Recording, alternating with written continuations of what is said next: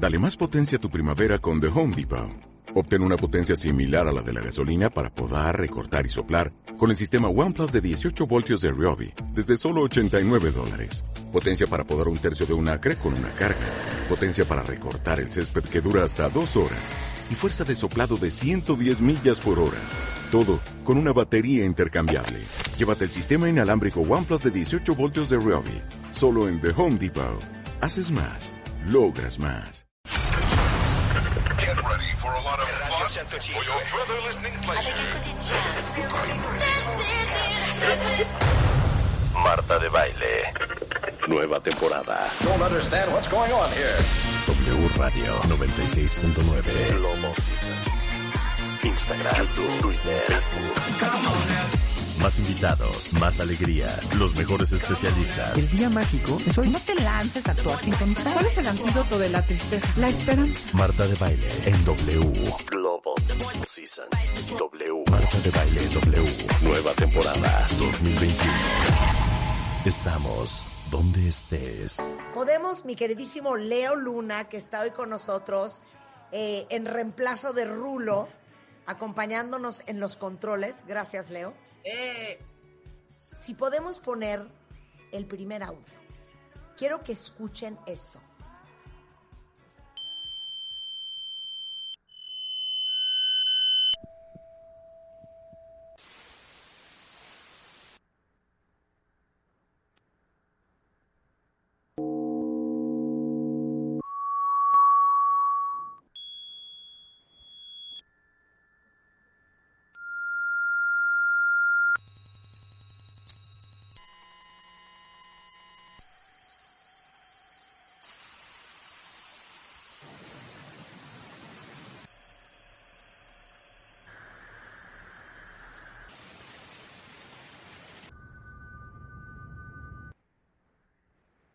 Ok, hay gente que vive oyendo eso, todo el día pegado en el oído. Y hace un par de semanas alguien me escribió, no sé de qué estábamos hablando en radio, pero alguien me puso, oye, yo tengo un zumbido permanente en los oídos y nunca se me va. Entonces le dije, esto se llama tinnitus y sabes qué, muy buena idea que hablemos de eso. Entonces el día de hoy, a ese zumbido permanente que tienen muchos en el oído, se le dice tinnitus y tiene este nombre. O sea, es algo que existe. No están alucinando y no están solos. Y para hablar del tema está con nosotros la doctora Luz María Viveros, médico otorrinolaringólogo del staff del Hospital ABC, miembro del Consejo Mexicano de Otorrinolaringología, miembro de la Sociedad Mexicana de Otorrinolaringología y Cirugía de Cabeza y Cuello y miembro de la Sociedad Mexicana de Rinología. ¿Cómo estás, mi queridísima Luz María? Hola Marta, qué gusto saludarte a ti y a Rebeca. No, feliz de que estás acá. Oye, me trauma porque esto tiene un nombre. Te voy a decir quién vive con tinnitus, mi marido Juan. Y le dijeron que eso no se le va a quitar nunca. Bueno, pues eh, fíjate que este tema es algo interesante porque lo vemos los otorrinos con mucha frecuencia. Ajá. Y efectivamente, muchas veces el paciente llega al consultorio diciendo, me dijeron que esto es algo que nunca se me va a quitar. Eh, en realidad, eh, esto no es una enfermedad, nosotros lo consideramos como un síntoma. Y como un síntoma, pues tenemos que estudiar al paciente porque hay muchísimas causas por las que puede estarse presentando este famoso tinnitus que también le llamamos acúfeno. Y que el, el, audio que pusieron ustedes es justamente los sonidos que puede llegar a escuchar el paciente. Puede ser un chorro de vapor, puede ser como un timbre, puede ser como un chasquido, puede ser como una chicharra, puede ser como un zumbido. Eh, cada paciente lo describe de una forma distinta. Hay pacientes que dicen que lo escuchan como pulsátil, como si fuera el sonido del corazón.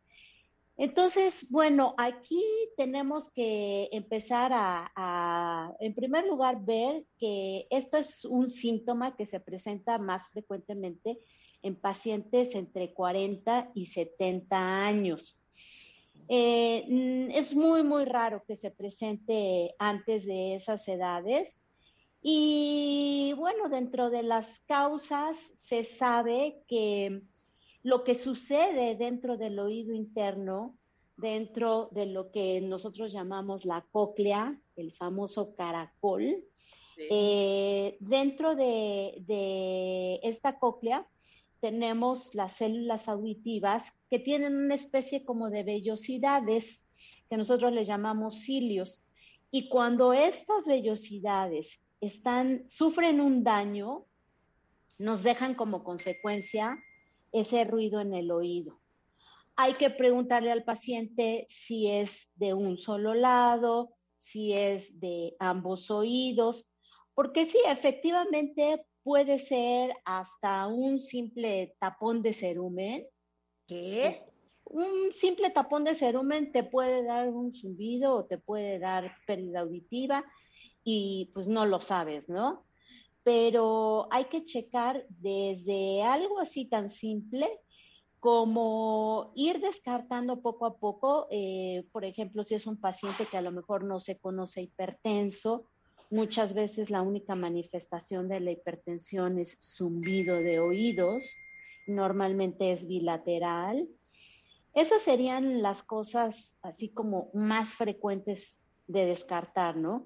Pero eh, si vamos ahondando, eh, tenemos que ver antecedentes del paciente como el uso de algunos medicamentos.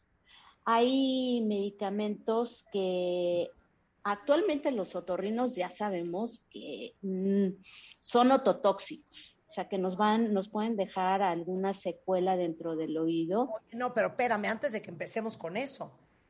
Entonces, el tinnitus es un síntoma, no es una enfermedad. Así es. es. Indicador de otro problema que puede ser muchos factores. Exactamente. Vamos a hacer la lista otra vez. Puede ser que lo tengas porque tienes presión alta y no te has dado cuenta. Correcto. Puede ser que porque traigas un tapón de cera. Correcto. O cerumen, como dices tú. Puede ser, a ver, ¿qué otras razones? Puede ser porque de repente un día eh, volaron un balazo muy cerca de tu oído o un, este, un, un fuego artificial o un ruido muy estruendoso. Claro, también todas las exposiciones a ruidos fuertes nos pueden provocar eh, daños severos. Ahora lo vemos con frecuencia. Con la música, traer los headphones. Exactamente. Eso es algo muy frecuente en la actualidad en los chavos que traen a todo volumen los eh, audífonos y pues obviamente no se percatan que a la exposición prolongada de estos ruidos fuertes nos va a quedar como consecuencia o que padezcan algo que se llama trauma acústico, que es una lesión generada justamente por ruidos muy fuertes, que tiene que ser por un tiempo prolongado, obviamente, pero también se puede presentar, como decía Marta, puede ser eh, a lo mejor después de un concierto, te expusiste muy cercana a las bocinas y a un ruido de bastantes decibeles, muy alto. Y entonces, a, lo mejor a alguno de los radioescuchas les ha pasado de que salen de un concierto y salen con un que afortunadamente en muchos casos es algo que se quita, que fue una exposición, digamos, de dos horas a un ruido muy fuerte pero hay gente que por eh, su ocupación, por ejemplo, los trabajadores de las fábricas o la gente que practica tiro al, blanco, esos, esas gentes deben de saber que se tienen que proteger, que no pueden estarse exponiendo a esos ruidos sin tener una protección. Antes eh, no se conocía todo esto y entonces, pues las gentes que practicaban al tiro, los mismos soldados, se exponían a todos estos ruidos tan, tan severos y pues quedaban con esa secuela. Ahora se sabe que esto se puede evitar justamente eh, protegiendo los oídos y evitando que los chavos eh, tengan ese hábito de estar expuestos a, a los earphones a un tono muy alto y por tiempos prolongados. Claro. Pero, sí. No, no, no, dime, dime, dime.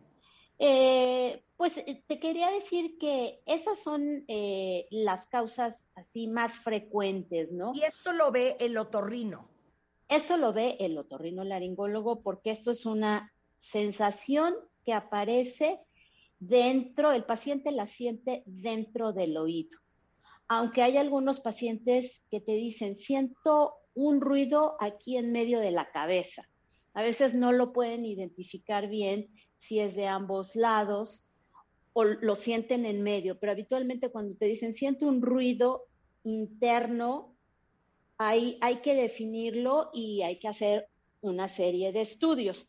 Pero quisiera yo terminar con eh, cuáles son las otras causas. Ajá. Eh, también puede ser eh, secundario a una inflamación de la articulación temporomandibular. O sea, es el hueso que une la mandíbula con el cráneo. Esto muchas veces sucede que el paciente es muy tenso y aprieta mucho los dientes por la noche, por estrés, y no se percata de ello, hasta que empieza a sentir oído tapado o empieza a sentir un zumbido.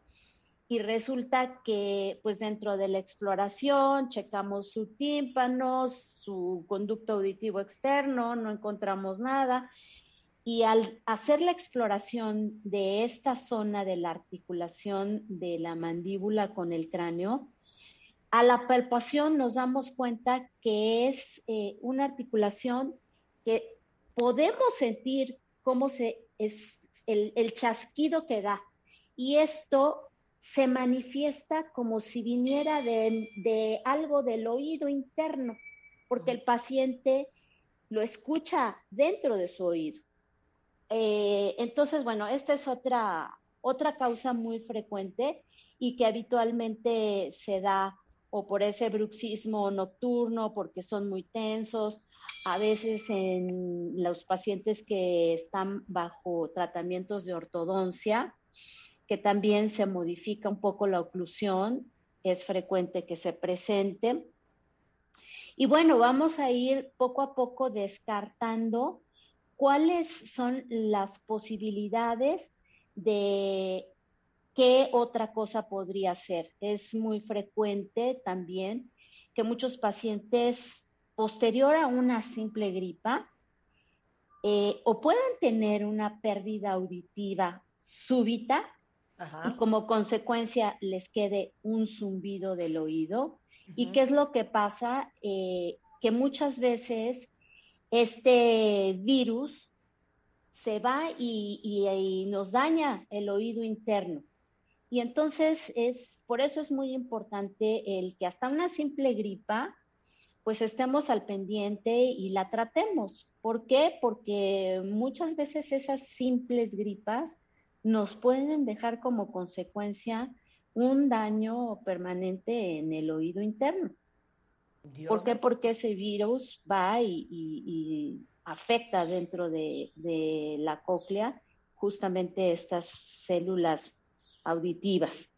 Oigan, quiero que me digan quién de ustedes allá afuera tiene tinnitus, ya que vieron que esto existe y que tiene un nombre. Oye, ahora hay dos tipos, ¿no? El tinnitus subjetivo y objetivo, Luz.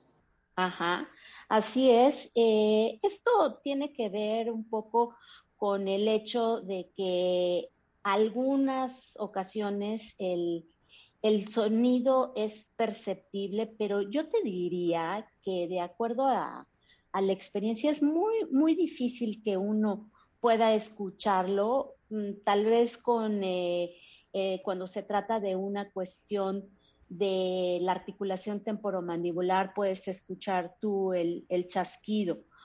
Pero en realidad eh, el paciente es el que más bien lo escucha y te dice, lo escucho con mucho más frecuencia en la noche. Ya cuando no hay ruido es cuando más frecuentemente lo escucho. Y se ha visto que afortunadamente no son ruidos muy fuertes. En el 80% de los pacientes llega a ser pues un, nivel de ruido de 20 decibeles, que sería un tono de voz como estamos hablando ahorita. Y afortunadamente solamente el menos del 5% de la población puede llegar a tener un ruido que sea ya de unos 40 decibeles, que es un tono de voz más alto, ya es un, ruido que, pero afortunadamente no son los más frecuentes. Sin embargo, eh, pues también se ha visto que esto de los zumbidos se acompaña con mucha frecuencia con pérdida auditiva. Hay que hacer de entrada eh, un examen audiológico para ver si la pérdida auditiva que tiene este paciente es una pérdida conductiva o neurosensorial. Esto quiere decir que para que podamos detectar si el problema está viniendo de los huesecillos del oído interno o si esto está viniendo ya de dentro del nervio de la audición, de la cóclea, y que eh, el manejo es completamente diferente. ¿Ok? Entonces, eso es uno de los, de los principales eh, estudios que tenemos que hacer para ver si este tinnitus o acúfeno se acompaña de pérdida auditiva. Eh, otra cosa es que existen otras causas como lo que te decía, el, uso de algunos medicamentos. Antes se utilizaba mucho eh, la gentamicina, intramuscular, la micacina, la neomicina, eh, inyectadas. Y bueno, se ha visto que estos medicamentos eh, finalmente provocaron en muchos casos que la gente se quedaba sorda y como consecuencia, pues también podían quedarse con ese, ese tinnitus permanente. ¿Por qué? Porque dañaba, daña literalmente los, los cilios de las células auditivas. Y bueno, hay que tener mucho cuidado con eso. Todavía por ahí podemos ver gente que utilizan estos medicamentos, que ya no es lo más frecuente, afortunadamente, pero sí hay que estar al pendiente. Eh, por ejemplo, hay gente que para dolores utiliza con mucha frecuencia el ibuprofeno o el naproxeno, son medicamentos que también se ha visto que el uso continuo o crónico nos puede dar también la presencia del famoso tinnitus. Pero dentro de las enfermedades que nos puede estar manifestando, pues puede ser también alteraciones metabólicas, puede ser que el paciente tenga una hiperlipidemia, o sea, que no se ha dado cuenta que trae los lípidos y el colesterol muy elevado y que finalmente esto nos está provocando un problema de ateroesclerosis, o sea, que se forman placas de, grasa en, en, las arterias o en las venas y esto nos está produciendo que no llegue una adecuada irrigación sanguínea al oído interno. Entonces, hay que, hay que hacer una serie de estudios cuando, cuando llega el paciente con este síntoma, porque puede ser también eso, ¿no? Puede ser el que a lo mejor el paciente no se sabe que tiene alteraciones de hipertiroidismo o hipotiroidismo. Entonces es muy importante hacer exámenes eh, de sangre para detectar esto y los exámenes de la audiometría completa, que es para ver si esto está relacionado con la pérdida auditiva. Ahí también, como te decía, podemos descartar si, por ejemplo, el, problema está viniendo de algo que, conocemos y que, todos han escuchado, la famosa enfermedad de Menier, que eh, se acompaña de vértigos, pero que también una de sus manifestaciones puede ser pérdida auditiva y tinnitus. Entonces, es por eso que les, comentaba que tiene que ser un estudio integral del paciente. porque pueden ser varias cosas. Ahora, la enfermedad de Menier no es algo que sea fácil de detectar, porque hay pacientes que inician, pueden em-, empezar con periodos nada más de tinnitus, hay otros que se manifiestan de entrada con cuadros de vértigo, náusea, vómito, y hay otros que se pueden manifestar nada más con, con el inicio de pérdida auditiva y temporalmente pueden aparecer eh, periodos en los que tengan la presencia de este ruido dentro de uno de sus oídos, ¿no? Ok, regresando del corte, ¿Qué pasa fisiológicamente en el oído? No van a creer a mucha gente famosa que vive con esto.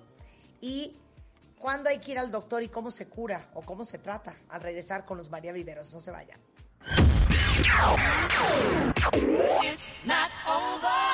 Escuchas a Marta de Baile por W Radio 96.9. Hacemos una pausa. Estamos donde estés.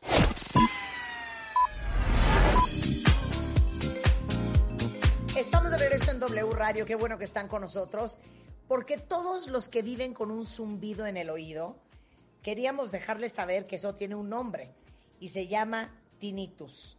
Y para eso está con nosotros la doctora Luz María Viveros, que es médico otorrinolaringólogo del Hospital ABC en la Ciudad de México.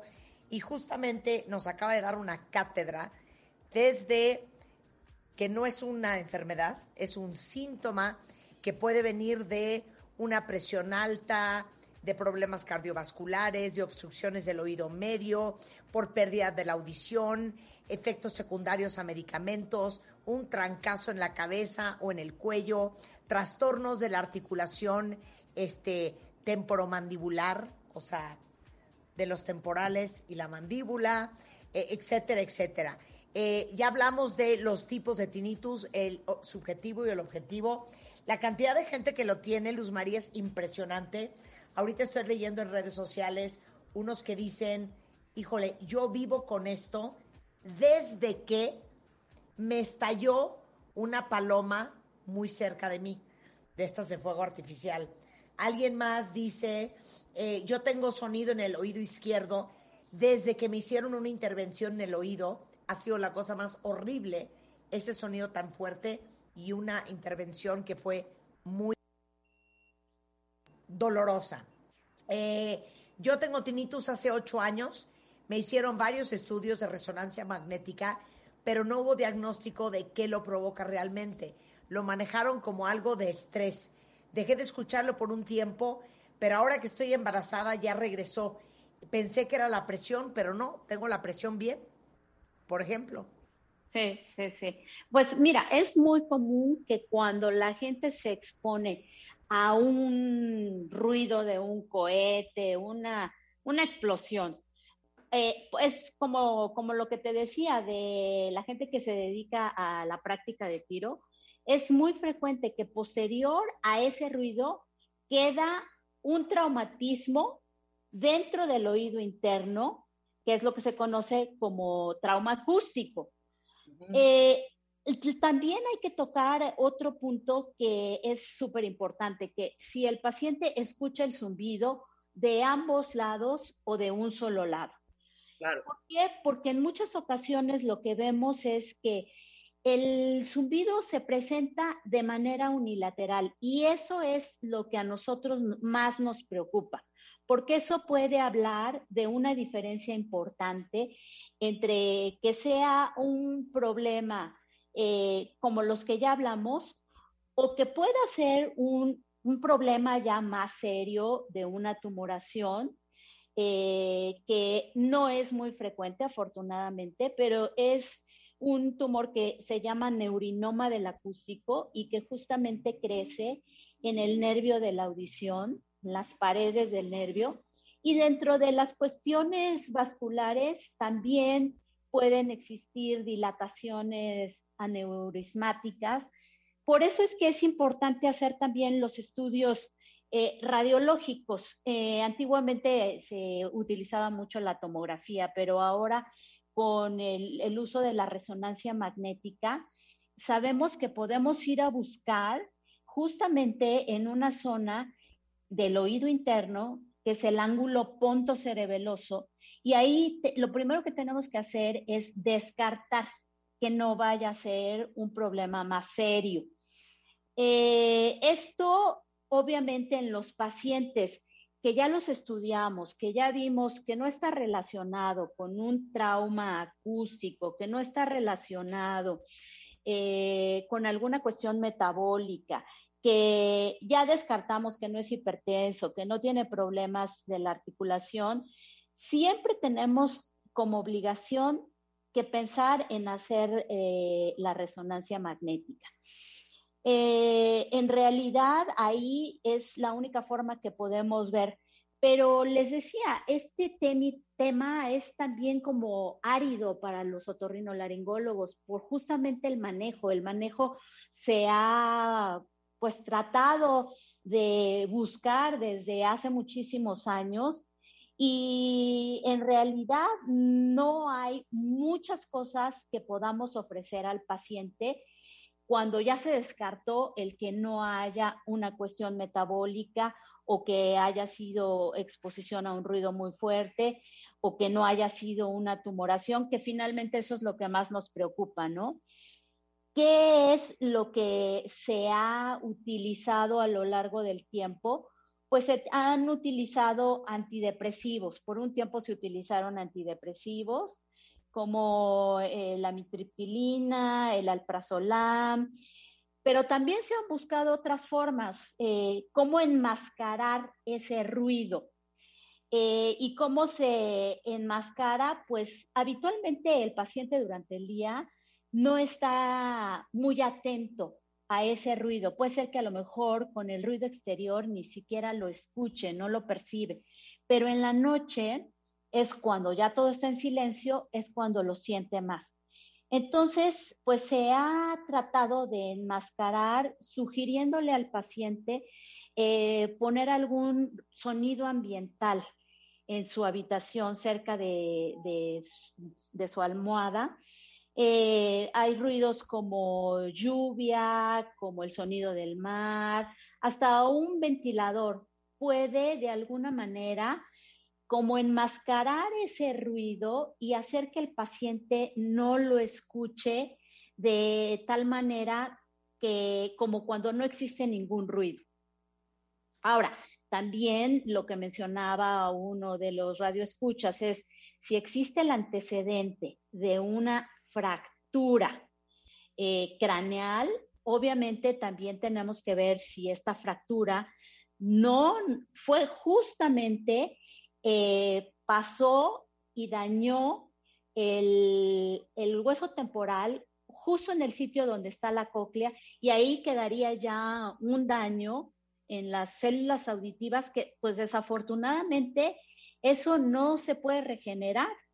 Y esas células que ya quedaron dañadas pues nos van a quedar con, con esa secuela y pues lo más difícil finalmente de, todo esto es el manejo porque eh, en algunos pacientes que son muy ansiosos, también se puede manejar con ansiolíticos, pero se ha visto que tiene mucha relación con la personalidad de cada paciente. Hay pacientes que se acostumbran.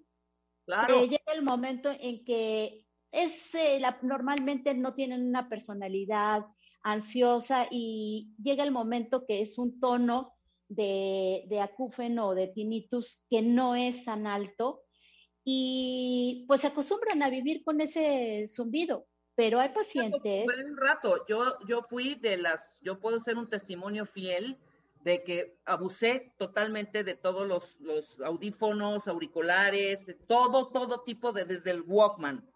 Y yo a, las, a la hora que me tuviera que acostar, inclusive, o sea, estoy hablando que yo usé headphones desde los 12, 11 años que me regaló mi papá por primera vez un Walkman, ¿no? A todo lo que daba, ¿no? Y mi mamá, bájale, bájale, bájale. No quiero decirte las noches, yo sentía una olla express en mi cabeza. O sea, mi ruido era así, escuchen. Y eso me generaba mi angustia, ¿no? Entonces, no podía dormir, al otro día dispersa, en las clases fatal, no podía estudiar en las noches porque a mí me molestaba mucho. Entonces me discipliné, ni modo. La única manera que pude lograr que se me quitara ese ruido fue utilizando menos los audífonos y a un volumen más o menos decente. Yo sí me fregué, por lo menos durante cuatro o cinco años estuve con el sonidito este. Era esa olla express. No tenía zumbidos ni nada, ¿no? Era el. Fíjate que por eso es eh, tan importante hacer un estudio integral del paciente con tinnitus, porque eh, a lo mejor si te hacemos una audiometría, que es un estudio que se hace dentro de una cabina sonoamortiguada y te pasan diferentes ruidos a diferentes tonos, podríamos encontrar que tú tienes la famosa lesión del trauma acústico, que es la secundaria a la exposición a ruidos muy fuertes. Eh, también existen enfermedades como la autoesclerosis, que es una enfermedad en la que los huesecillos del oído medio eh, tienden a perder su movilidad y a fijarse, principalmente el estribo. Entonces, esta también puede ser una manifestación de una enfermedad como la autoesclerosis. Por eso es que tiene que ser un estudio integral. Y para nosotros lo más importante es irnos de lo sencillo a lo complicado. Hay pacientes que si nos llegan en forma eh, definitiva diciéndonos, tengo muchos años con un eh, zumbido de un solo lado, de entrada para nosotros, ese es un paciente que se le tiene que mandar a hacer una resonancia magnética para descartar que no vaya a ser una tumoración. Obviamente, en el caso de que sea una tumoración, pues esos pacientes van a tener un tratamiento quirúrgico. Los pacientes que detectamos que tienen una enfermedad de Menier o que tienen una autoesclerosis, son pacientes que también van a mejorar mucho con el tratamiento que se dé en la enfermedad de Menier, pues que se utilizan medicamentos para bajar la presión dentro del oído interno. Y eh, en la autoesclerosis, pues hay también un tratamiento quirúrgico que no va a quitar la enfermedad, pero que nos puede mejorar mucho la cuestión de la audición y pues a veces puede ayudar también a la cuestión del tinnitus. Sin embargo, pues como les decía, hasta el momento sí es un tema que para nosotros es eh, complicado el manejo. Hay actualmente tratamientos de vasodilatadores, o sea, medicamentos que nos van a aumentar la irrigación sanguínea dentro del oído interno. Y obviamente si se trata de un paciente que tiene también hiperlipidemia o colesterolemia, pues son pacientes que tienen que estar eh, bajo una dieta, bajo tratamiento médico para disminuir estos niveles. Y pues básicamente eso serían las causas más importantes que tenemos que, descartar como otorrinolaringólogos. Claro. Oye, ahora, para terminar, eh, diagnóstico es la audiología o la audiometría para evaluar si lo tienes o no lo tienes y, y, por qué lo tienes. Una tomografía computarizada de la cabeza, la resonancia magnética de la cabeza y hasta estudios vasculares si es necesario. Así es. Fíjate que la tomografía ya no se usa tanto como ahora la resonancia magnética. La resonancia magnética nos da mucho más precisión de este sitio que es donde se localizan estos eh, famosos neurinomas del acústico. Entonces, en realidad, la audiometría completa y el hacer eh, justamente estos estudios que son mucho más profundos y hacer, pues ahora sí que ir descartando cuáles pueden ser las posibilidades de lo que tiene el paciente. Claro. Oye, ahora, dices que hasta la fecha no existe una cura contra esto que esté científicamente probada. Yo he visto que una de las cosas que hasta venden eh, como OTC es los lipoflavonoides para el tinnitus. Ah, bueno, es, fíjate que dentro de todo lo que se ha utilizado, se ha visto también que pueden ser útiles. Eh, sin embargo, no, no es algo que funcione en todos los pacientes. Se ha visto que en algunos pacientes eh, puede haber deficiencia de vitamina A, de vitamina D, y eso también podría ser algo que nos ayude.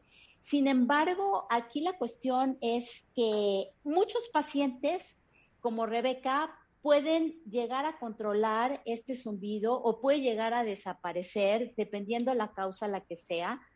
Y, se pueden dar estos complementos que sí, de alguna forma pueden ayudarnos también junto con los vasodilatadores que en el caso de que estemos sospechando en una cuestión vascular, pues va a aumentar la irrigación sanguínea dentro del oído. Son complementos dentro del tratamiento. Sensacional. Bueno, la doctora Luz María Viveros eh, practica otorrinolaringología eh, en la Ciudad de México, es parte del staff del Hospital ABC y como les decía al principio del programa, es miembro del Consejo Mexicano de Otorrinolaringología y de cirugía de cabeza y cuello. Eh, si la quieren contactar, ahorita les dejo todos los datos, eh, tanto en mi Twitter como en martadebaile.com, pero está en el consultorio 321 de la Torre Mackenzie del Hospital ABC de Observatorio. El teléfono es 5515 71 49 92. Luz María, un placer tenerte aquí como siempre. Ay, al contrario, Marta, muchísimas gracias, muchísimas gracias, Rebeca, por la invitación. Siempre es un placer estar con ustedes. No, sensacional tenerte aquí. Un abrazo, Luz María, muchas gracias. Gracias, un abrazo a las dos. Bueno, ya saben, cuentavientes, que ese zumbido en el oído tiene un nombre, se llama tinnitus y es el otorrino laringólogo el dueño de este síntoma que es importante atender porque a veces eh, eso nos está a lo mejor revelando algo un poco más profundo. W Radio. Miércoles 14 de abril. En exclusiva. Marta de Baile. How strong and clear your calling has been. Michelle Obama. For me, it started with appreciating and valuing my voice. La entrevista más esperada de esta temporada. We let our children speak their truth and ask questions and explore things that maybe were taboo when we were growing up. Marta de Baile. Entrevista a Michelle Obama. How important it is, no matter what age the audience will be, to find your purpose in life. Próximo miércoles 14 de abril, 10 de la mañana. Solo por W Radio.